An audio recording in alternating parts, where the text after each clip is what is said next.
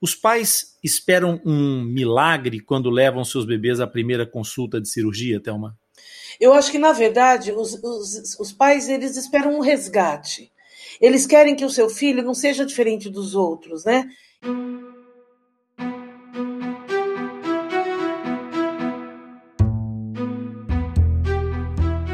Bem-vindo ao Atlas Lipcast, o ponto de encontro dos amigos do Lip. É aqui no Atlas Lipcast onde falamos sobre fenda labiopalatina de uma forma tão simples e descomplicada que, além de entender, tu poderás participar. Basta enviares uma crítica, uma dúvida ou uma sugestão de um tema que o Lip irá incluir num dos próximos episódios. Por isso, fica ligado. Meu nome é Rony Furfuro e eu sou médico dentista. Hoje temos a companhia de uma das referências incontornáveis da cirurgia em fenda labiopalatina, Telma Vidotto Brosco. Olá, Telma. Olá, gente. Eu sou cirurgiã plástica, atuante nessa área das fissuras labiopalatinas. Nós tratamos fenda labiopalatina há muitos anos numa equipa multidisciplinar e é esta experiência que vamos partilhar nesse Atlas – Antes de começar esse episódio, contudo, eu quero fazer um comentário por absoluta justiça. A Thelma e eu temos alguns amigos em comum, e foi por uma destas amizades que nasceu esta ligação da Thelma ao Atlas Lipcast. Só que eu quero falar de uma outra amizade comum que nos faz sentir uma aproximação de propósitos difícil de explicar. Há duas coisas que eu gostaria de referir. A primeira é um lamento o fato de um dos nossos amigos comuns, esse tão especial, não ter visto nascer mais um projeto que também teve a sua influência direta. Omar Gabriel da Silva Filho, um dos homens que marcou a história daquele que é, sem dúvida, se não o maior, um dos maiores centros mundiais de tratamento de fenda labiopalatina, o Hospital do RAC, conhecido como Centrinho. O tio Gastão e o Omar foram dois gigantes na construção desse sonho. A segunda é uma enorme alegria. A Thelma trabalha no Centrinho há 30 anos e juntou-se a nós para oferecer a ti este episódio tão expressivo para pais e fissurados. O episódio de hoje é Cirurgia, a busca do Eldorado. Thelma, cirurgiã e apaixonada pela nossa causa. Como é que nasceu essa paixão, Thelma? Na verdade, foi por acaso. Eu tinha acabado a minha residência de cirurgia plástica, estava em Bauru, iniciando a profissão, não conhecia ninguém. E o tio Gastão me ligou. Olha, eu sei que você está chegando na cidade. Você gostaria de visitar o nosso centro? Eu pensei comigo, ah, eu gostaria, mas eu nunca pensei em trabalhar com fissuras. Nunca foi meu objetivo. E quando ele me convidou, eu falei, ah, eu posso ir. Eu realmente não tinha nada, né? Eu tinha acabado de chegar. Aí eu fui visitar, eu me encantei. E a hora que eu comecei a olhar as fotos, ver o que as, o que as crianças, o, o resultado de tratamento, eu fiquei no encantamento. Eu falei, meu Deus, que milagre! Será que algum dia como que essas pessoas conseguem fazer isso? Eu acho que eu nunca conseguiria fazer isso na minha vida. É muito bonito. E eu fiquei encantada e comecei a frequentar duas vezes por semana. Depois o tio Gastão falou: ah, não, quero que você venha mais vezes. Venha aqui auxiliar nossos cirurgiões. Eu comecei auxiliando. E fui amando, fui amando cada vez mais e tô até hoje lá no centrinho. Que lindo. É, é maravilhoso e, e, as pessoas são uma parte muito importante disso tudo. O tio Gastão certamente marcou a vida da Telma, como marcou a vida de milhares e milhares de outras pessoas. Mas vamos ao trabalho. A cirurgia, como acabaste de dizer, Telma, é uma arte e que tem um condão quase mágico, não é? Esse, esse brilho, por vezes, tem um problema, é que ele pode ofuscar ou fazer com que a realidade se misture com, com o sonho, nos desejos de uma mãe ou de um pai que sabe que o seu filho tem uma fissura. Os pais esperam um milagre quando levam seus bebês à primeira consulta de cirurgia, Thelma? Eu acho que, na verdade, os, os, os pais eles esperam um resgate. Eles querem que o seu filho não seja diferente dos outros, né? Então ele, ele vai procurar o médico com aquela, aquela sensação de sucesso, como se eles pudessem né, chegar alguém que vá assim reparar totalmente aquele problema e tirar aquela dor do coração, a sensação de culpa, porque às vezes existe uma sensação de culpa que não existe uma culpa, mas os pais é, se doem, por, por que meu filho nasceu assim, né? Então, na verdade, eles querem ser abraçados, eles querem ser bem recebidos, eles querem entender o que é possível fazer. Esse milagre, eu acho que é um milagre, sim, existe esse milagre. Mas é, esse milagre é produzido por, por pessoas, pelos pais, pelo paciente, por nós. Então, eu acho que nós conseguimos, sim, hoje em dia fazer um tratamento muito bacana, porque as técnicas melhoraram muito. Mas não só devemos levar em conta o ato técnico, porque o ato técnico ele é totalmente pensado e ele é totalmente planejado, então ele dificilmente dá errado. Mas nós temos o paciente, que é um ser humano, então ele tem que ele vai receber aquela cirurgia, então ele tem que ter uma boa evolução, e nós temos o lado psicológico, que é o lado mais importante do mundo, né? É aquele lado que você tem que fortalecer muito nos pais e fortalecer muito nas crianças. Porque é a mesma coisa, às vezes, se eu apresentar um copo, metade com água, metade sem água, vai ter aquele que vai me dizer, nossa, tem, tem meio copo d'água, e vai ter, que, eh, vai ter aquele que vai falar, nossa, meio copo d'água, aqui está vazio metade está vazio. Então, as pessoas elas vêm de formas diferentes. Então, é isso que eu acho que o profissional tem que ser tão perto do paciente que ele possa se sentir acolhido, ele possa ter o, resulta o resultado é, que é possível obter explicado totalmente pelo seu médico. Porque se um insucesso acontecer, ele é aceitável se o teu médico te avisou que aquilo pode acontecer, se ele te disse o que é possível ele fazer, entendeu? Então eu acho que essa ligação entre o profissional e o paciente é fundamental. E a gente vai vendo que quando existe essa simbiose entre a família, o profissional e o paciente, existe tanta alegria, porque as pessoas elas começam a esperar o que é possível e não o que é impossível. E outra coisa também que eu observo que nós não podemos, os pais não podem querer exigir que os filhos tenham aquele melhor resultado do mundo. Porque às vezes tem pai que fala, ah, mas doutora, a boquinha vai ficar assim? É, às vezes a criança está assim no começo do tratamento, tem várias outras etapas. Então, os pais também têm que conhecer muito as etapas, o que esperar delas, o médico tem que ter paciência em orientar. Porque quando você está bem orientado, você concorda que a tua vida é mais feliz, porque você sabe o que vai esperar. E normalmente você não fica frustrado, porque o médico já te falou tudinho que vai acontecer. Então você sabe o que é temporário, o que não é. Então eu acho que essa relação médico-paciente é fundamental. Por isso que eu sempre dou o WhatsApp para os pacientes, porque eu acho que esse contato é uma coisa tão formidável, porque faz o paciente se tranquilizar. Então, ele se tranquilizando, só vai acontecer coisas boas para ele. Porque ele sabe o que ele espera do médico dele. E o médico sabe suas limitações. Eu acho isso fundamental. Que bacana. Eu tive um professor de, de ortodontia já há, há uns largos anos, é, professor Vicente Olmos Esquerdo um espanhol, e ele dizia isso que a Thelma disse de uma maneira muito engraçada. Ele dizia: tudo o que tu disseres ao teu paciente antes do tratamento são explicações. Tudo o que tu disseres depois do tratamento são desculpas. Sim. É assim que às vezes as pessoas entendem a história do copo meio cheio e do copo meio vazio, de fato. Por isso é muito importante que haja essa comunicação e é importante que haja uma, uma, boa, uma boa comunicação também dentro de toda a equipe, não é? É Sim. preciso haver um, uma, uma ligação, uma interligação, e essa ação de todos vai beneficiar claramente a relação médico-paciente e essa formação daquilo que eu acho que é o mais bonito disso tudo, que é a grande família, a grande equipe de trabalho que vai fazer a, a produção do tal milagre que, que tu dizias. Na, na verdade, Thelma, é, os nossos protocolos de trabalho entre o Centrinho e, e o grupo Atlas Lipcast, não fosse o Atlas Lipcast um grupo ligado de, de forma quase umbilical ao Centrinho, são protocolos muito semelhantes. Vamos fazer aqui um, um mapa intemporal, um mapa de, de, de orientação de quais são as cirurgias mais prováveis para um bebê fissurado.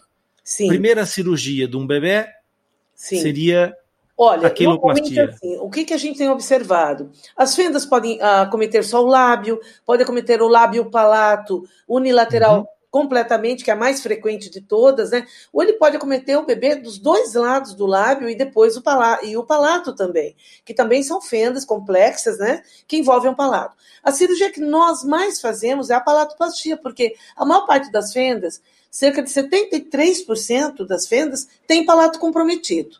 Agora, não é esta a primeira cirurgia. A primeira cirurgia sempre é aquela que é da face, né? O lábio. Então, sempre o lábio vai ser prioridade. Quando você tem uma fissura unilateral, você corrige esse lábio, normalmente por volta dos três meses de idade, entre três e seis meses de idade, para que a criança já adquira uma normalidade para convivência social com a família, né? A cirurgia do palato, normalmente, a gente posterga um pouquinho. A gente faz, geralmente o, o preferível é fazer antes da criança começar a falar. Porque assim, assim a criança já começa a falar com uma estrutura completa para a fala. Então a criança não vai desenvolver aquela fala alterada, então ela não vai ter um comprometimento de fala muito cedo. Então nós consideramos um ano uma idade boa. Entre um, um ano, um ano e meio, seria uma idade muito bacana para fazer. Então as duas primeiras cirurgias realmente são as cirurgias do lábio e as cirurgias do palato. Uma de três a seis meses, que a gente, nessa cirurgia do lábio, a gente junta o palato duro também, faz junto, e depois o palato mole nós fazemos com um ano. De forma que, veja que interessante, uma criança que tem uma fissura unilateral, é, com um ano de idade, ela já fez suas etapas cirúrgicas praticamente. Então, está uma criança totalmente normal. É lógico que ela vai ter depois os dentinhos, vai precisar de outras coisas para fazer, nariz, né? Mas o mais importante, que é aquela reconstrução inicial, transformando essa criança numa criança totalmente é, normal morfologicamente, acontece no primeiro ano de idade. Agora, em casos mais complexos, como a fissura bilateral, já é um pouquinho diferente, porque nós já temos segmentos diferentes no rosto, né? Então a criança fica com os dois ladinhos do lábio aberto, aparece aquele segmento para frente, que chama-se pré-maxila. Então aquela área para frente, protusa, que separa, que fica aqueles dois ladinhos e mais a, a, a pré-maxila, nós temos que operar por etapas. Então a gente começa com três meses operando o ladinho mais aberto, mais, é, pro, é, assim, vamos dizer que o ladinho mais aberto mesmo do, do lábio, a primeira etapa. Depois a segunda etapa é o outro lado do lábio. Depois a gente faz o palato é, posterior, depois a gente faz a plástica definitiva do lábio com cinco anos, e com seis anos a gente mexe no narizinho para dar uma melhorada no aspecto. Então vejam que na criança bilateral já envolvemos cinco cirurgias no período de cinco anos, certo? E mas a, a fissura mais frequente é realmente a unilateral. Então, um ano você consegue estar com o seu filhinho, pelo menos, bonitinho, né? Assim, como você gostaria que ele estivesse, né? E depois, e depois vem a cirurgia do enxerto ósseo, Sim. que hoje em dia é alvo de um grande desenvolvimento técnico também. Sim. Nós tivemos informações e, e, recentemente, no ano de 2020, nós fizemos uma participação de um, de um webinário sobre biomateriais que já falava, inclusive, na substituição dos materiais de enxerto ósseo deixando de ser autógeno de, de, de, por transplante e utilizando material já biocompatível. Portanto, essa cirurgia do, do, do enxerto ósseo vem já na fase da dentição mista final, não é, Thelma? Sim, com certeza. Isso melhora tanto, porque aí o dentinho vai nascer naquela estrutura, né? E esse BMP, que é usado essa estrutura que você disse, essa matriz de colágeno, ela permite que você não tenha área doadora, então a criança não vai ter aquela área que doou o ossinho. E o dente cresce ali, depois é, é tudo alinhado, né? Essa arcada fica uma arcada normal. Então os pais ficam muito felizes, até o narizinho melhora, porque quando você coloca o enxerto ósseo, você melhora a arcada. Então a gente percebe que o narizinho também vai ficar melhor, porque tem um suporte ali ósseo, né? E o nariz a gente costuma operar depois dos 14, 15 anos, né? Assim que a parte ortodôntica está resolvida. E veja bem, se a criança evoluir com uma com uma, é, uma retrusão da maxila, que a gente diz quando aquele rostinho, a parte do terço médio da face está para trás, isso pode acontecer em 25% dos pacientes, eles normalmente vão operar entre os 17 e 18 anos. Então, quando isso acontece, dessa retrusão, nós temos que esperar arrumar o osso do rosto, né? Fazer a cirurgia ortognática para depois operar o nariz. Então, a cirurgia plástica, ela se preocupa muito com esses detalhes, porque não são todos os pacientes iguais. Então, vai ter o paciente que vai precisar do ortognático, vai ter que não vai precisar. Por isso que os nossos pacientes, eles têm que estar sempre junto conosco, nós temos que estar sempre explicando, orientando. Às vezes você vai por um rumo e esse rumo às vezes é interrompido por alguma cirurgia que você tem que realizar. Então, é esse contato frequente, esse conhecimento que nós profissionais podemos passar para os nossos pacientes, é um alívio, é assim uma coisa maravilhosa, porque tira as angústias que as pessoas possam carregar com relação a coisas assim que eles julgam é, que seria necessária, às vezes nem são necessárias, né? E às vezes coisas que você nem esperava e acontecem de maravilhosa na tua vida. Então eu acho que esse mundo novo, esse Eldorado, como você diz, ele é conquistado através de muitas ações. Primeiro, o preparo é, morfológico do paciente, né? Então você, por exemplo, tá morfologicamente bonito, tá legal, mas funcionalmente você também tem que estar bem. Então eu sou, vamos supor que o paciente seja lindo, maravilhoso, a cicatriz do lábio é leve, você nem vê. Mas se ele tiver uma fala inadequada, com relação à comunicação com as pessoas, na escola, com os amigos, ele vai ter um ônus, ele vai carregar um ônus por causa disso. Então a preocupação tem que ser morfológica, tem que ser funcional e também psicológica, porque eu já tive pacientes estarem extremamente bem reabilitados, maravilhosos, ele não, ele se confunde com qualquer ser humano que passe na rua, mas ele não quer largar do centrinho, ele não quer receber alta ele se julga dependente, não está tudo bom ainda, você entendeu? Existe, acaba é. existindo uma dependência psicológica. Então, nós temos que fortalecer as nossas crianças, não só do ponto de vista morfológico funcional, mas também como cidadãos, como, é, como eles ingressem no nosso, na nossa sociedade, sem nenhum ônus, sem nenhuma sequela funcional, para que a gente possa ter pessoas é, bastante integradas na sociedade. Então, esse é o nosso objetivo principal, né? essa integração psicológica Exato. e social. Né? É. Depois, é, aquilo que a Thelma acabou por citar também, que seria um outro passo possível, seria a fase já mais próxima do final da cirurgia ortognática, que, que, que é um palavrão para os pais. Os pais é, vão com certeza gostar de entender o que é que é cirurgia ortognática. Como é que a gente poderia descrever isso para os pais de uma forma ilustrativa, Thelma? É a, é a cirurgia que, no final do processo, vai produzir a, provavelmente a penúltima intervenção. Exatamente. E, não é? Sim, o que acontece assim, a face, a, nossa face normalmente a gente chama de convexa, né? A nossa face é mais para frente, assim. Pelo uhum. fato da, da criança submeter-se a alguns procedimentos cirúrgicos, existe às vezes um entrave morfológico do crescimento facial que é previsto em algumas deformidades faciais. Então, o rostinho, em vez de ser aquele rostinho é, para frente, né, aquele rostinho convexo que a gente chama, pode ficar um rostinho mais retificado, menos convexo. Então, a cirurgia ortognática entra para transformar essa parte óssea que está posteriorizada para uma anteriorização. Então, a criança volta a morder adequadamente, na, na fase é, pré-ortognática, a mordida, o dentinho de cima está mordendo por dentro do de baixo. Quando você faz o trespasse com a cirurgia ortognática, você avança aquela maxila. Então a criança começa a ter uma aparência totalmente modificada, uma aparência natural, que, que deixa a criança semelhante a todos os pares, todas as outras crianças que são amiguinhos dela. Entendeu? Porque essa mordida que a gente chama de cruzada, ou seja, o dentinho de cima, ele morde para dentro do dente de baixo, dá uma impressão para a criança mais assim, é, mais retificada da face, né? Que é uhum. menos agradável que a, a, expressão convexa que a gente fala. Então, por isso que essa cirurgia ortognática traz um grande benefício. E não só esteticamente falando, mas para morder. Uma criança que morde inadequado, ela pode ter dor na articulaçãozinha da mandíbula, né? Então, aquela criança que às vezes pode ter aquela boquinha travada. Então, quando a gente faz a cirurgia, a gente melhora a mastigação, melhora tudo na criança, a mastigação, a estética, né?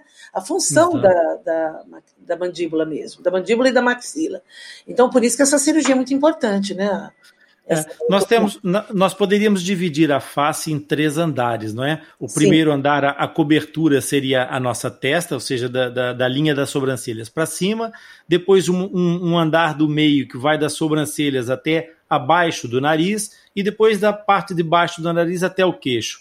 E essas, esses três andares, eles às vezes não estão bem alinhados, como você estava dizendo, e acabam por Sim. ter que ser reposicionados espacialmente, mais para frente ou mais para trás, consoante o tipo de problema que essa criança possa, possa trazer. Então, essa cirurgia ortognática, ela vai, inclusive, poder interferir com a forma da, da do rosto, e é por isso que nós estávamos a falar que, às vezes, é conveniente deixar a, a rinoplastia ou a cirurgia do nariz para depois dessa intervenção, porque ela altera a posição do nariz ou a forma com que o nariz vai se mostrar na face. Não é isso, Thelma? Sim, com certeza. Inclusive, ela melhora essa forma, esse formato. Então, às vezes, a gente vê as criancinhas, amanhã, ai, doutor, ele está muito infeliz com o narizinho. Por quê? O nariz está mais rebaixado em virtude de osso, está mais atrás de onde ele deveria estar.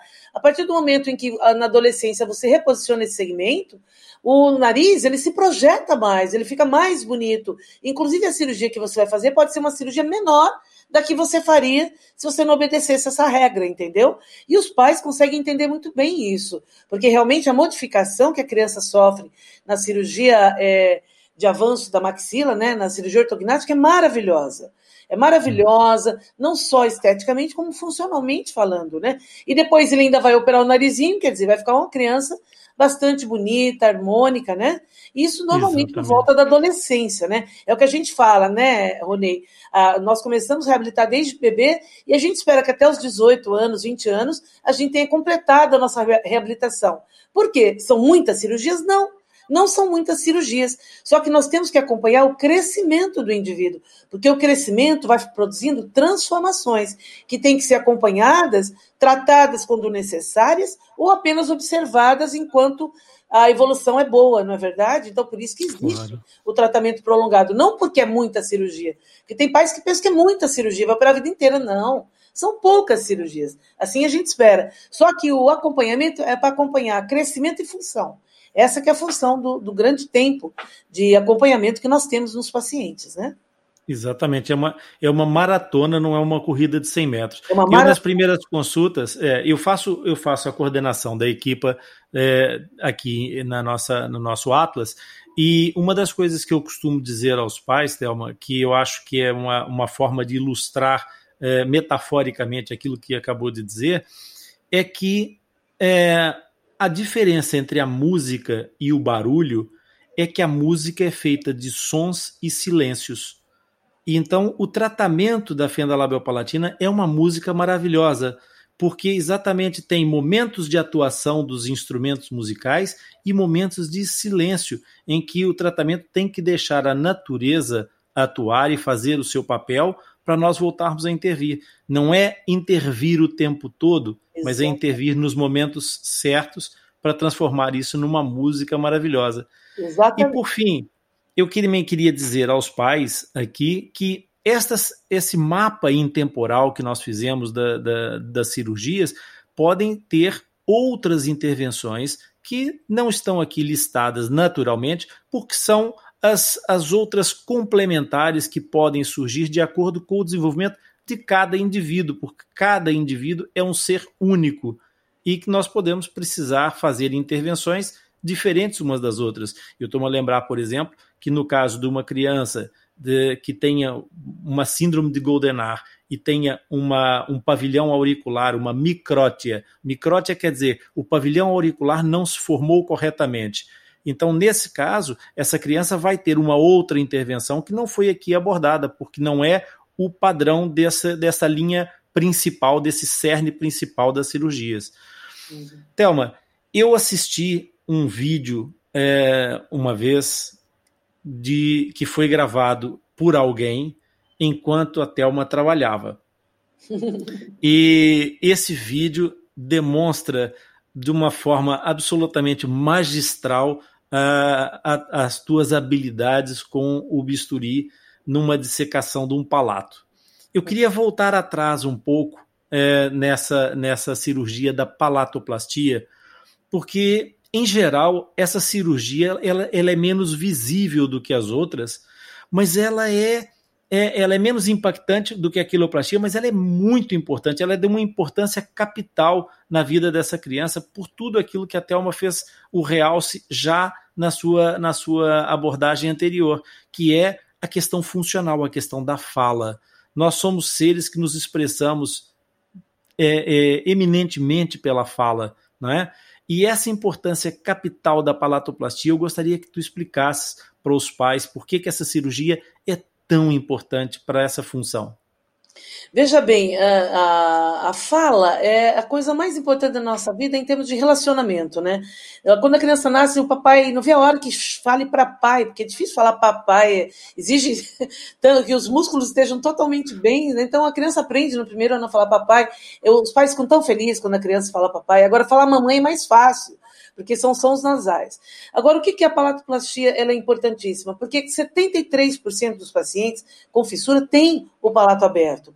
E se essa cirurgia não for executada num tempo adequado, em condições boas técnicas de cirurgia, usando técnicas adequadas, que produzam uma grande, é, é um grande posicionamento dos músculos que atuam no céu da boca, nós podemos ter crianças que falem hipernasal que são é, que a gente chama de fanhoso, né?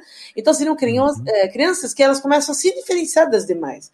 Porque muitas vezes a, a, a criancinha falando fanhosa ela ainda é, é pequena, as pessoas não vão entender, algumas vão perguntar por quê, outras não vão perguntar, e a criança acaba ela mesma se isolando por se sentir diferente. Então, eu acho que é, essa é, é, dificuldade na comunicação é um ônus muito grande para uma criança pequena. Então, eu tive esse ano, eu fiz uma cirurgia muito interessante, que era uma criancinha no começo do ano que ela, ela já tinha feito duas palatoplastias, mas a, ninguém entendia nada que essa criança falava. Ela tinha cinco para seis anos, a mãe não queria mais, ela não queria mais ir para a escola, porque as crianças é, assim, se isolavam dela, porque como não entendiam, elas não queriam se aproximar dela porque tudo que ela falava era inteligível. E aí eu me arrisquei a fazer uma terceira palatoplastia por uma outra técnica, que é a que a gente tem usado atualmente, que é usando o microscópio, algumas, algumas estruturas, né? É uma técnica mais dissecativa. E essa criança, eu sei que agora, a gente a operou em fevereiro, agora em setembro, ela foi para, em junho, ela foi para a FONE, e agora uh, eu recebi da mãe todos uns vídeos mostrando a criança falando normal. Então, eu estou dizendo isso para explicar aos pais que tudo é possível. A gente deve buscar o melhor e a gente consegue esse melhor. Não só nós médicos conseguimos esse melhor acreditando, como também os pais. Então, essa orientação sobre a cirurgia, a gente, por exemplo, divulgar mais técnicas é, modernas, a gente participar com os residentes também, é, mais pessoas se interessarem por aprender as técnicas modernas, né? É, os pais também se informarem sobre isso, porque às vezes tem pessoas que moram em lugares tão distantes que nem conhecem o que é possível. Claro. Então, ela fez uma só cirurgia na vida e fala: bom, meu filhinho está assim, vai ficar assim para sempre. Não tem jeito, não é bem isso. Então, eu quero dizer aos pais que, embora esse Eldorado que nós falamos nem sempre pode ser atingido, Muitas vezes ele pode. Muitas vezes uma cirurgia não deu certo, nós podemos tentar uma segunda, tentar uma terceira. Então existem possibilidades. Agora é lógico que a ciência abre um leque de possibilidades para os profissionais. Então eu, eu como uma pessoa já decana, né, vamos dizer, uma pessoa que já tem 30 anos de experiência, então é, eu acho que os residentes, as pessoas que amem, que gostem de trabalhar com fissura labopalatina devem se esmerar em aprender técnicas cada vez melhores. Nós devemos divulgar essas técnicas, ensinar os colegas mais jovens e também que os pais não se desanimem, que apesar de às vezes ter tido insucesso numa cirurgia, não significa que não possa ser corrigido aquele problema, entendeu? Hoje, cada vez mais, eu tenho visto coisas assim que você imaginaria impossíveis de corrigir e que dali um tempo, igual essa própria criança que eu te contei. Era uma criança que uhum. tinha feito técnicas excelentes por um bom profissional. Mas uma terceira cirurgia resolveu o problema da criança, com uma técnica de dissecção por microscópio. Então, eu acho que nós temos um mundo, como você disse quando falou do BMP, né? Aquela matriz colagênica. Uhum. Nós temos um mundo inteiro na nossa frente para descortinar. Então, a gente, exatamente com esse podcast, a gente quer dizer aos pais, sempre tem uma esperança, sempre é, imaginem que as coisas podem ser muito boas. E a palatoplastia, ela te liga ao mundo moderno, que embora todo mundo fique na internet, como é gostoso, a pandemia nos mostrou como é importante as conversas, os bate-papos, é, em que um pode entender o outro, né? Então vamos buscar isso para os nossos pacientes também, que eles não sejam diferentes dos demais, através de uma palatoplastia feita na idade certa e com uma técnica adequada, né? Então essa é a minha opinião é, sobre a palatoplastia. Muito legal. Thelma, é, a questão da cirurgia em si, ela trabalha toda a estrutura e a forma, porque aquilo que nós estamos a falar para que os pais possam visualizar outras imagens para tentar enriquecer mais esse visual, é que o céu da boca, que é aquilo que os médicos chamam o palato, ele separa duas cavidades muito importantes dentro da cabeça, que é a boca e o nariz.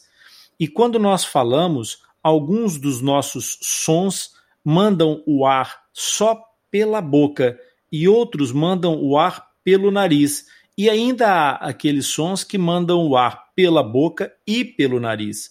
Então, por isso é que os sons, como o som da mamã, que é um som eminentemente nasal, é mais fácil de ser conseguido pela criança portadora de fissura, porque o ar pode sair pelo nariz que não interfere com o som. Mas o papá, que implica que o ar seja todo direcionado e preso na cavidade oral para explodir e produzir esse, esse som, se a criança não tiver o céu da boca a separar essas duas coisas, as asas do nariz não conseguem fazer essa pressão para a explosão acontecer e gerar esse som. Então, esse som torna-se mais difícil. Daí a importância dessa, dessa, dessa cirurgia que, que a Thelma está a falar, que vai fazer com que o palato mole, que é a parte que se mexe lá atrás, onde está a campainha, onde está a úvula, o sininho, conforme as pessoas entenderem, aquela parte seja competente para direcionar o fluxo de ar para essa, essa produção do som. E é essa técnica, é essa, essa capacidade que os cirurgiões têm de modificar. Mas também, Thelma, é muito importante, depois que a estrutura está é, é, recomposta ou composta, porque ela nunca, nunca esteve, né? ela vai estar, nesse caso nem é recomposta, será composta. É muito importante que haja a atuação dos fonoaudiólogos, dos terapeutas da fala, nesse caso daqui de, de Portugal, que é a mesma profissão com dois nomes diferentes, que vão trabalhar a função, vão ensinar essa criança a colocar essa estrutura para funcionar corretamente não é? Exatamente. Porque a criança, o que acontece? Se ela não tiver eh, essa competência, como o Ronei falou, uma competência de separar as cavidades nasal e oral através do palato eh, bem íntegro, né, o palato reconstituído, ela vai desenvolver alguns defeitinhos para falar, que a gente chama de distúrbio articulatório. Então, mesmo que a cirurgia fique boa, se ela tiver o distúrbio articulatório, a fala dela fica estranha fica difícil de entender. Então, os terapeutas da fala, eles vão, nos, vão ajudar a criança exatamente a corrigir, a fazer os pontos articulatórios nos lugares certos. Então, às vezes, a fala muda, nossa, sensivelmente a hora que esses pontos são colocados. Por isso que a gente sempre fala, nós não conseguimos fazer um trabalho sozinho. Então, o cirurgião tem que se aliar ao odontólogo, tem que se aliar à terapeuta da fala, ciência social. Então, é uma equipe grande que tem que se unir porque são vários fatores envolvidos nessa, nessa grande briga pelo sucesso, né? Então, todos os profissionais, se a gente não tiver uma equipe, nós não conseguimos um trabalho de excelência, não é verdade? Precisa claro. de uma equipe fundamental. Claro. Ah, uma das coisas que eu também gosto muito de ressaltar para os pais é que o sucesso só vem antes do trabalho no dicionário. É o único lugar onde o sucesso vem antes do trabalho porque o, na realidade o trabalho tem que preceder o sucesso. E essa, e essa questão do sucesso e do trabalho trazem à, à mente uma outra questão, Thelma. Sim. Nós estamos a falar aqui de uma situação ideal de nós é, fazermos uma palatoplastia no momento certo, na hora certa, mas nós sabemos que, infelizmente, a informação não chega a todo lado que os nossos braços têm uma limitação anatômica, não é? Que a nossa capacidade de atuação tem uma limitação geográfica e nós não conseguimos estar em todo lado e atender a todas as pessoas do ponto de vista da oferta de um tratamento adequado, competente, é, é, eficaz. E muitas vezes acontece de chegarem às nossas equipes pessoas que já passaram por uma fase ideal, que já desenvolveram os tais distúrbios articulatórios, que são exatamente tentativas que esses pacientes, não tendo as capacidades necessárias, tentam encontrar para produzir um som parecido com aquele que eles não conseguem produzir pela, pela falta da competência das estruturas. Então, nós temos os pacientes que nós chamaríamos de sequelas ou sequelados, porque vêm já com técnicas com, com situações de reabilitação feita anteriormente que não obtiveram sucesso. Nesses casos, Thelma, a gente também pode é, e deve avaliar tudo isso. E essa avaliação é mais do que clínica. Eu sei que hoje a nossa gravação do nosso, pod, do nosso episódio do podcast foi é, condicionada porque a Thelma estava a fazer um exame que é muito importante para essa avaliação cirúrgica, não é? Pode, pode explicar para nós que exame é esse, no que é que consiste? Então, basicamente, quando você constata que o seu filhinho ele está com uma fala, uma hipernasalidade, ele tem algumas alterações, isso não é apenas é por distúrbio articulatório, ele tem uma hipernasalidade. Então, nós, nós costumamos fazer alguns exames muito interessantes. Um deles chama-se nasoendoscopia. Sabe aquela endoscopia que quando você está com problema digestivo, o gastrocirurgião pede para você fazer? Então, ele vai olhar o seu estômago. Na nasoendoscopia, o que, que nós vamos olhar? Nós vamos olhar exatamente a região do palato trabalhando. Então a criancinha vai falar, isso é possível fazer a partir dos quatro anos de idade. Se a criancinha colaborar, lógico. Então nós vamos introduzir um aparelhinho flexível, delicado, por, pelo narizinho, até chegar na região da transição, entre o nariz e a boca. Aí a criancinha vai, a gente faz anestesia, lógico, né? Uma anestesia tópica. A criancinha colaborando, se ela, ela, o médico for um médico engraçado, é capaz dela deixar eu geralmente consigo a colaboração das minhas crianças, mas aí você vai introduzir essa, esse nasoendoscópio, que é pequeno, tá? Não é uma coisa, não é uma fibra enorme, como é na digestiva, né? Na endoscopia digestiva, ela é bem mais delicada. Então, ela é flexível, você introduz é, no narizinho e você vê a, a, a região onde está o palato. Aí a criança vai falar, emitir vários sons que já são padronizados, e você vai verificar o que está acontecendo. É o palato que não está funcionando direitinho? O que, que pode estar acontecendo? Ele tem fístula, ele tem retração da musculatura, ele tem uma paralisia no palato, ele tem uma anatomia diferente. Então, o médico vai, através desse exame, descobrir qual é a causa do problema que a criança está apresentando. E sabendo essa causa, o médico vai poder é, planejar um tratamento cirúrgico que pode variar. Pode ser um tratamento cirúrgico que o médico resolva fechar uma fístula, que ele resolva reoperar o palato para posicionar melhor a musculatura do palato, ou que ele resolva fazer uma faringoplastia, que seria uma cirurgia que coloca uma ponte entre a garganta e o palato para melhorar a, a, a fala. Enfim, o médico vai decidir juntamente com a fono porque esse exame nós fazemos geralmente com a terapeuta da fala, nós do, é, o cirurgião junto com a a terapeuta da fala. Nós vamos decidir qual será o tratamento cirúrgico. Então, é, nós temos é, para isso a nasoendoscopia, que usa, no caso, uma fibra ótica. E nós temos também a videofluoroscopia, que já é um exame que usa um caninho que você põe no nariz e injeta um contraste. E através de aparelho de raio-x, você vai ver para onde vai como, como se comporta esse contraste quando a criança fala. Então, você consegue descobrir o tamanho do palato, é, como está sendo a, a, função desse palato com relação à garganta. Então, um é um exame visual e outro é um exame radiológico. Então, é possível, sim, em casos de sequela, você tomar decisões boas, na maior parte das vezes resolutivas, que resolvem, fazendo esses exames e tomando a conduta cirúrgica adequada. Às vezes a conduta também não é cirúrgica. Tem situações que não dá para operar, mas você pode usar uma prótese de fala, que seria uma imitação de uma cirurgia, para tentar imitar é, é, é, essa cirurgia e fazer com que o paciente desenvolva uma mobilidade na região da garganta. Isso é possível. Ele usa aquele aparelhinho, então com isso vai fazendo uma musculação na parede da faringe até a hora que a parede atingiu uma musculação boa, aí o cirurgião chega e coloca uma cirurgia e ele não precisa mais usar esse aparelhinho, entendeu? Então não se frustrem, porque sempre tem uma alternativa. É difícil não ter nenhuma alternativa, sempre tem uma alternativa. Muito bem.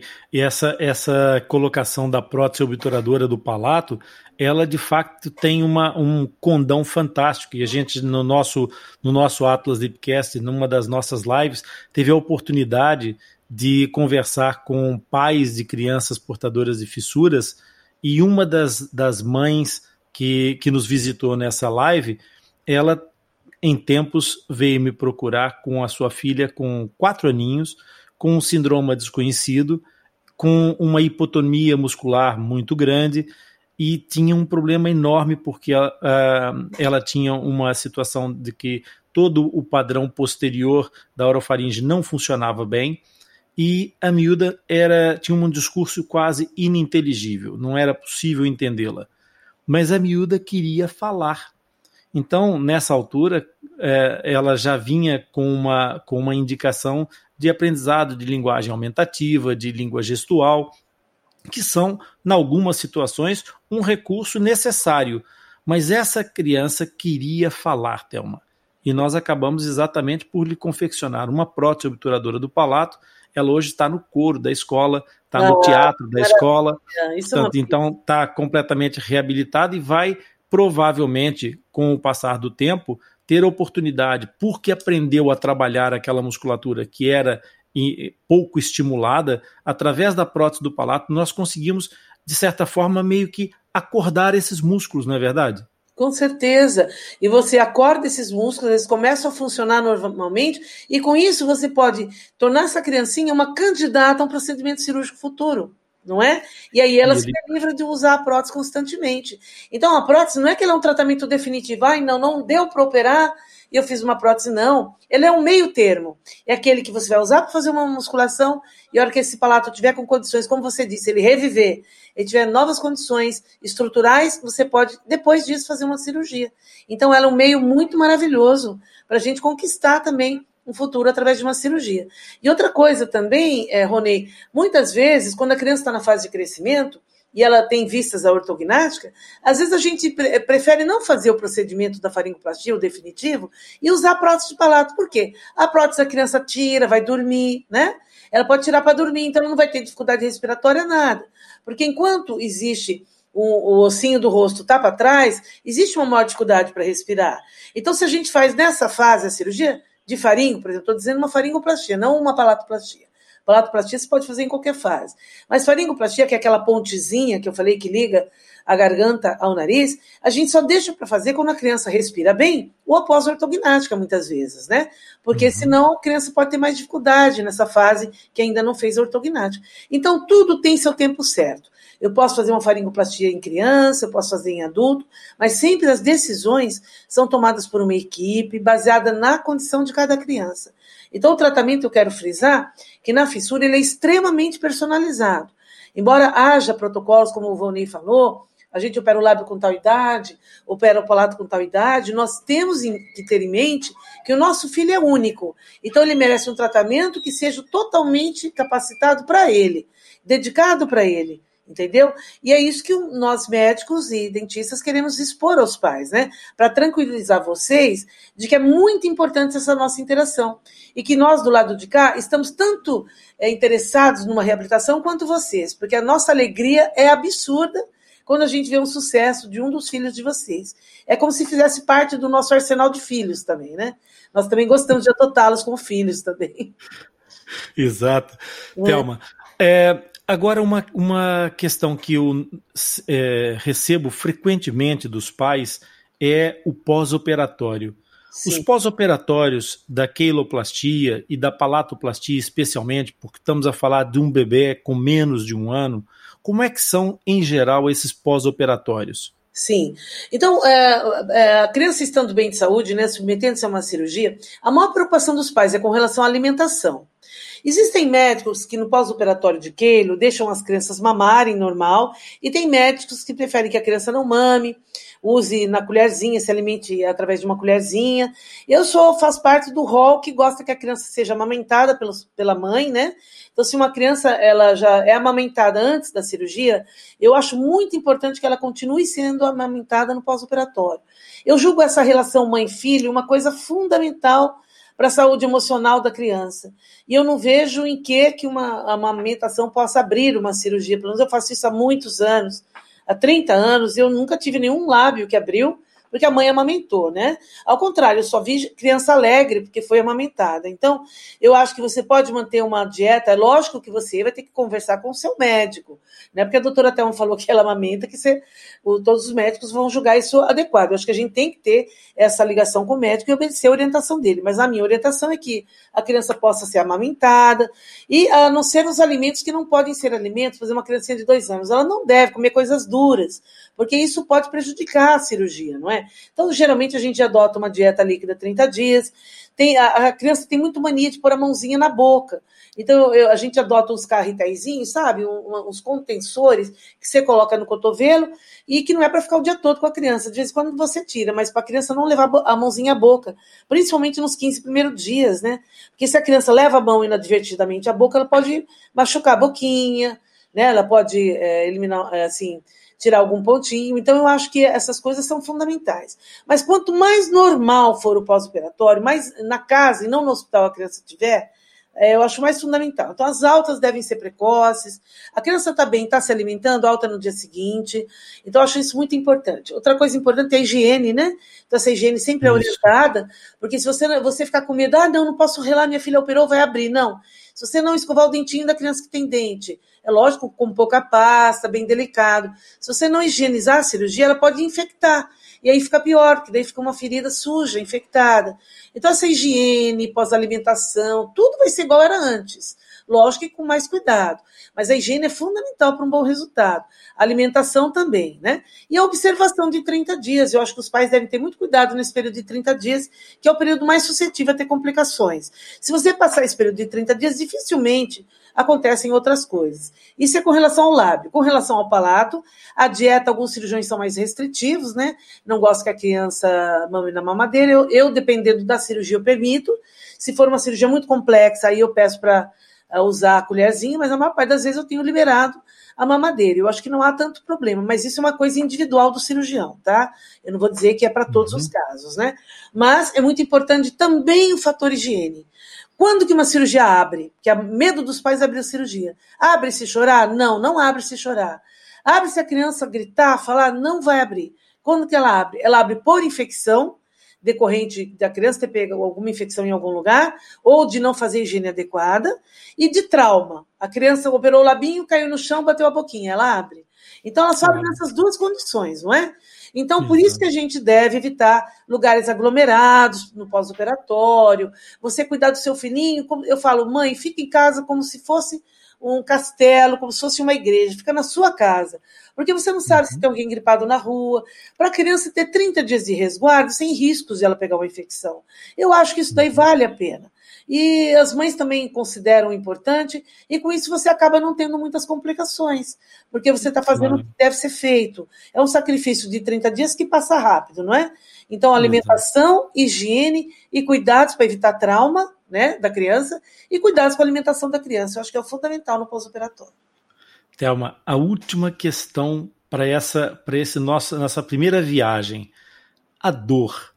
A criança sofre com dores depois dessas intervenções? Olha, eu acho que a cirurgia do lábio é a que menos dor dá na criança. Porque a gente vê que as criancinhas que a gente opera lábio, elas não são criancinhas chorosas. Elas se alimentam com facilidade, elas são alegrinhas, elas dão risada. É o que eu falo. A primeira coisa que você saber se uma criança está feliz, ela dá risada, ela se comunica. A criança baqueadinha, ela fica morteirinha, ela não quer assim muito conversar, ela fica parada, então você vê que ela está dolorida. Agora, a cirurgia do lábio, é, é, principalmente unilateral, não interfere tanto, mas a gente vê que a cirurgia que mexe em osso, como por exemplo palato, que tem descolamento, são áreas mais doloridas. Imagina a gente arrancar o dentro do siso. Vamos imaginar que uma criança é isso para um palato, não é? São cirurgias que incham e que doem. Então, são cirurgias mais suscetíveis à dor, eu acho. Tanto que aí, nessas cirurgias, eu mando, eu dou medicação de horário. Eu falo para as mamães, não espera a criança chorar. Dá medicação a cada seis horas, exatamente para a criança não sofrer. Porque Exato. mexe no osso, ela vai sofrer. Agora, se as do lábio já são cirurgias mais delicadas, eu acho que são menos doloridas. Eu peço para a mãe dar o remedinho para dor só se tiver dor, porque geralmente não são cirurgias que doem muito. A não ser que estejam associadas a cirurgias ósseas, aí vai ter essa dor. Uhum. É, nós procuramos, nós procuramos tentar sempre que os pais compreendam a importância de que a medicação que é instituída pelos profissionais é exatamente no sentido de ser protetora.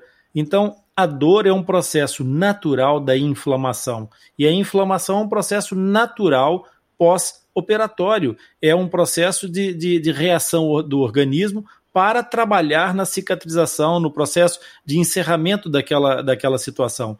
Então a dor ela, ela é natural. E então o que é que nós podemos fazer? Podemos fazer uma cobertura analgésica para que a criança passe pelo processo dessa inflamação sem a manifestação da dor, sem sentir a dor que vai estar escondida pela medicação que os médicos é, é, colocaram ali.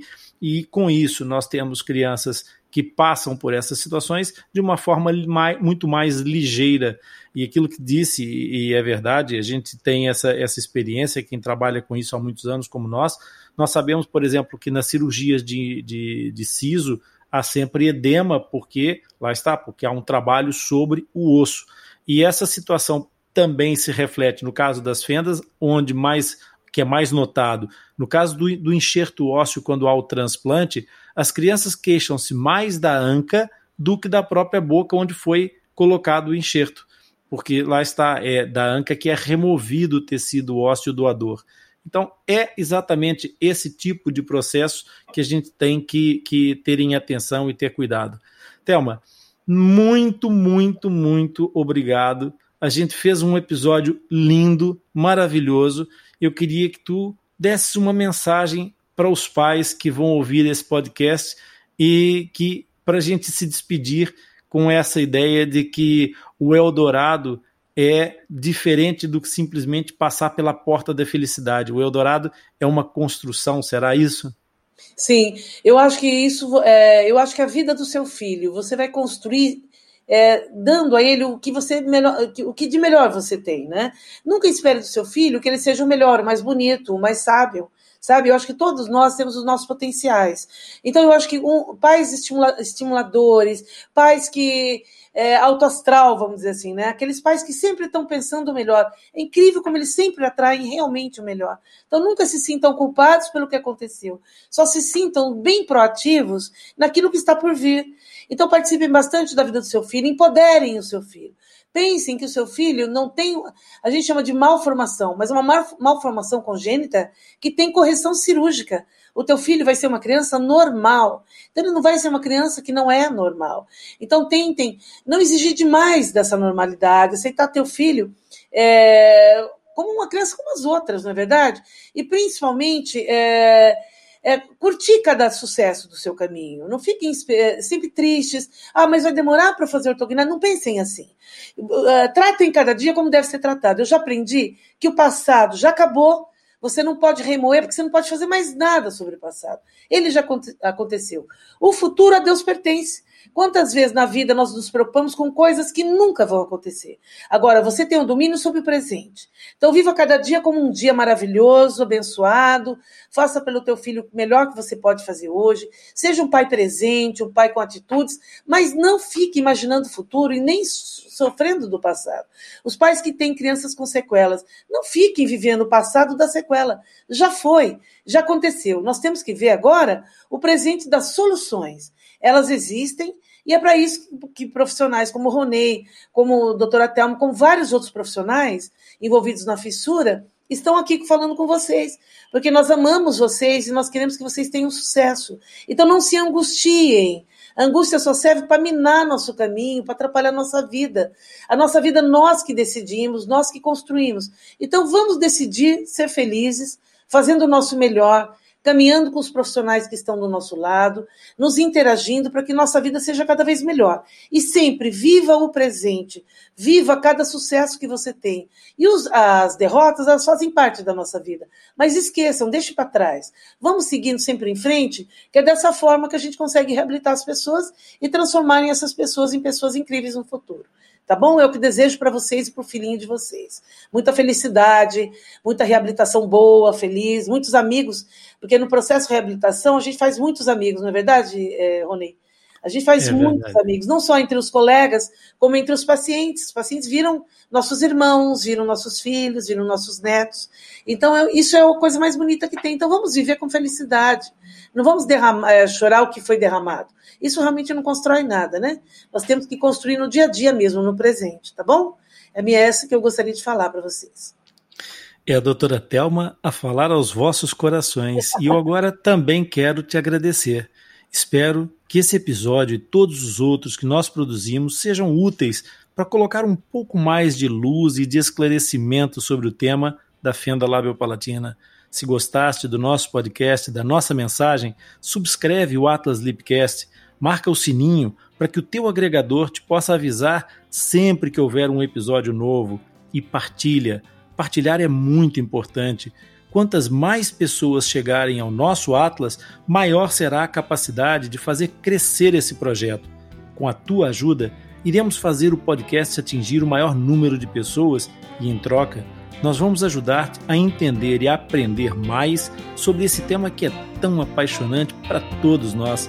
Fica ligado, pois o próximo episódio vai ser fantástico e eu tenho a certeza que tu vais gostar. Visita o nosso site, o LIP espera por ti. Obrigado pela tua audiência e por estares conosco nesta jornada. Legal.